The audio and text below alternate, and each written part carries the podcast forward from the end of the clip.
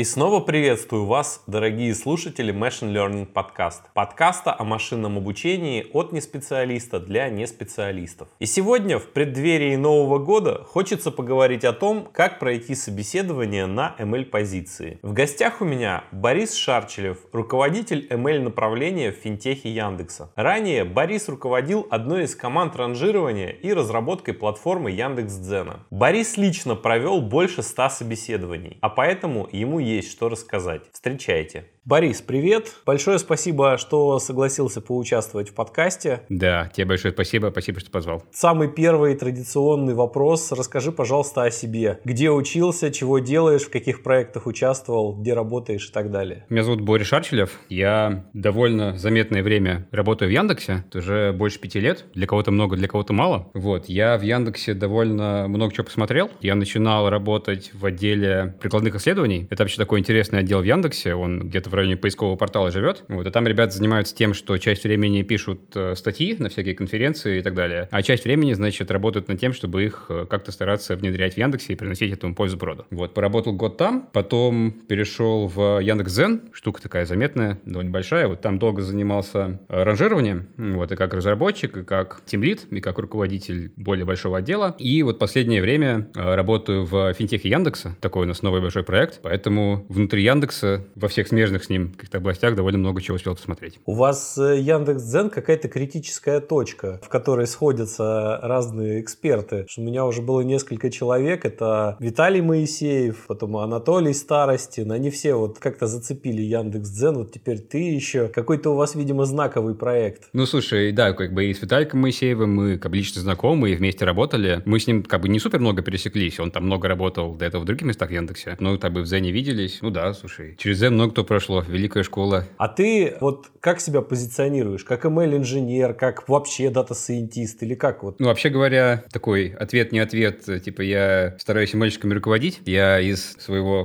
опыта в Яндексе, наверное, большую часть, да, большую часть времени я так или иначе какими-то структурными единицами руководил. Но по базовому скиллу, как бы я себя называю ML-инженером, вот, я думаю, чуть позже мы про это тоже поговорим. В чем разница дата-сайентист и ML-инженер? Вот как бы я люблю называть себя ML-инженером. Чуть позже, наверное, объясню почему. Но, ну, в общем, да, базовый скилл у меня так или иначе весь весь около ML и там, его внедрение в продакшн. Но ты говоришь, что ты в основном сейчас руководством занимаешься, да? То есть ты уже э, ручками отошел, да, код писать? Слушай, ну вообще, с одной стороны, я много чего отдал, знаешь, день, когда можно что-то пописать руками и поделать самому, чуть ли не самые счастливые и приятные в работе, но да, по большей части вот стараюсь этим процессом как-то так или иначе руководить. То есть ты тоже из тех, кто жалеет, да, что с кодом приходится возиться все меньше и меньше? Слушай, ну видишь, как бы можно вытащить человека человека из кода, код из человека никогда. Да, классно. Смотри, ну, собственно, именно потому, что ты в основном сейчас занимаешься руководством, наверное, мы поэтому с тобой и общаемся на ту тему, на которую мы договорились пообщаться, да? А тема сегодняшняя у нас будет собеседование в ML-команды. Вот расскажи немножко, пожалуйста, про свой опыт. Какой у тебя есть опыт, да, проведения таких собеседований? Да, ну, если, короче, так максимально кратко, то, ну, понятно, да, то есть, там, если большую часть времени я там так или иначе кем-то руководил, соответственно, большую часть времени ты находишься в постоянном постоянном э, поиске команды, да, либо там в более активном, когда собираешь ее с нуля, либо там в какой-то более пассивном, когда точно закрываешь какие-то проблемные позиции. Вот я типа какую-то цифру хотел сюда там конкретную принести, если даже записал. Значит, за все это время, оказывается, я провел 114 собеседований. Из них, э, ну, соответственно, где-то половина была по ML, половина по коду. Поэтому, да, какой-то опыт практического собеседования есть. Может быть, что-нибудь расскажу.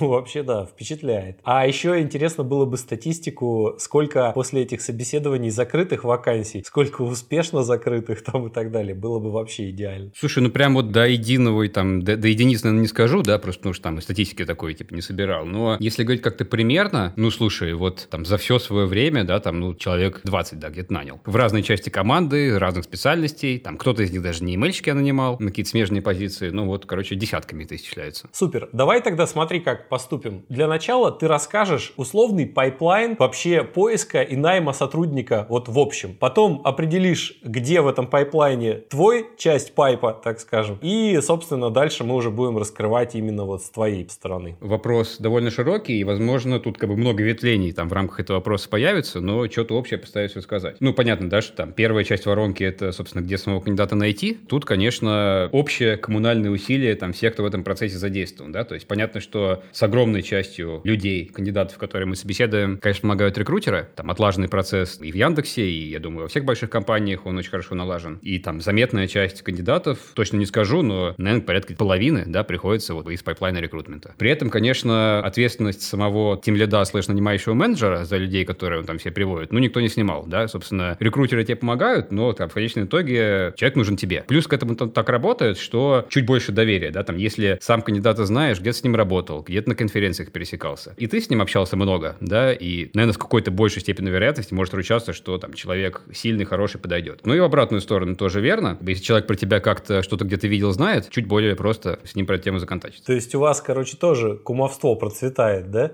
Кумовство.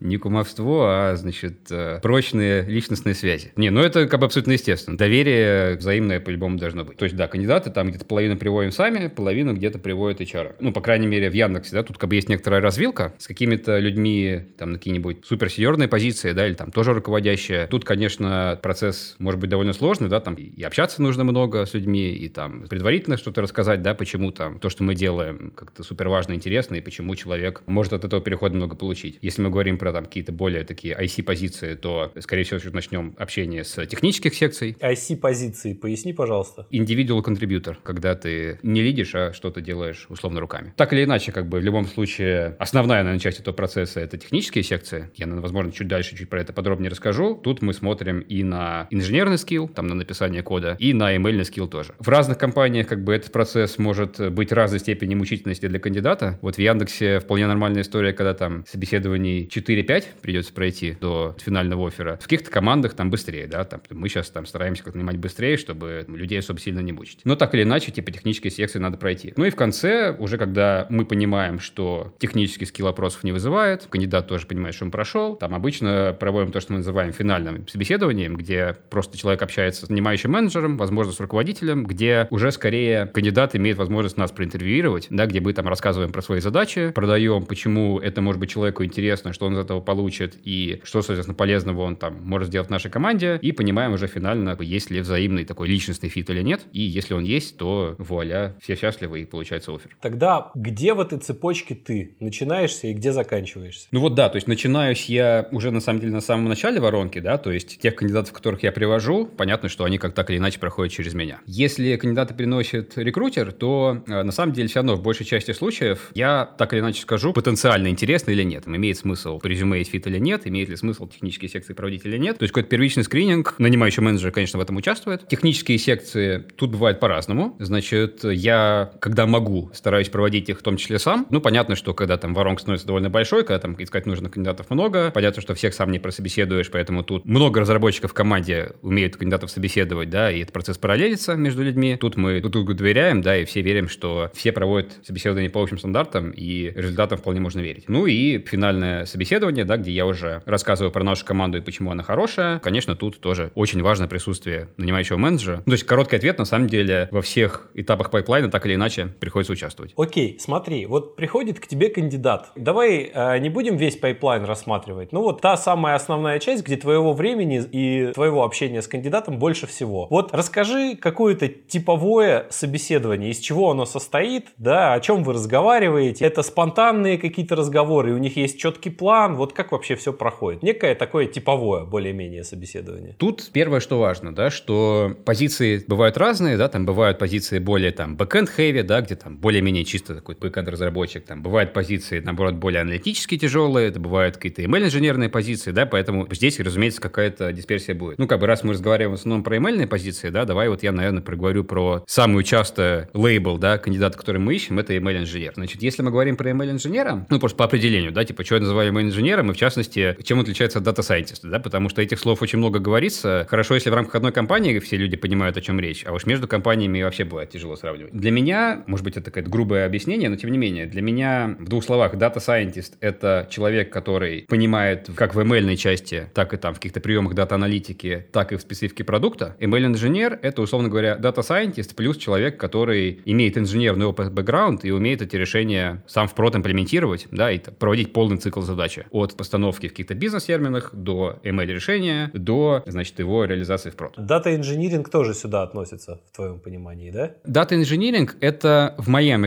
картине мира, когда чуть меньше ML составляющей. Возможно, много аналитической составляющей, возможно, инженерной, ну, типа, наладить пайплайн вычисления там фичей, да, значит, сделать его каким-нибудь удобным, масштабируемым и так далее. Возможно, меньше моделек обучать, но типа много работы с данными. Скорее вот это для меня там дата-инженер, да, email-инженер, это когда плюс там какая-то email составляющая довольно значительная. Если мы говорим про собеседование email-инженера, ну, соответственно, отсюда сразу следует, да, какие хард хардскиллы нам интересны. Во-первых, это, собственно, скилл email, да, чуть подробнее давай поговорим, как, бы, как конкретно у нас эти email-собеседования проходят, что именно мы спрашиваем. Тут, я думаю, тоже дисперсия может быть очень большая. Второе — это написание кода, да, насколько ты инженерно подкован, насколько ты можешь в большой сервис, в рантайм большого сервиса, в котором большие данные, там, большие запросы к надежности и так далее, насколько ты можешь сделать инженерно грамотные решения, да, насколько ты умеешь программировать. Вот, собственно, вот эти две вещи в основном мы проверяем на секциях. Дальше, типа, бывают как бы тоже такие какие-то частные случаи. Например, если кандидат там претендует на какую-то довольно высокую позицию, да, там, либо сеньорного разработчика, либо там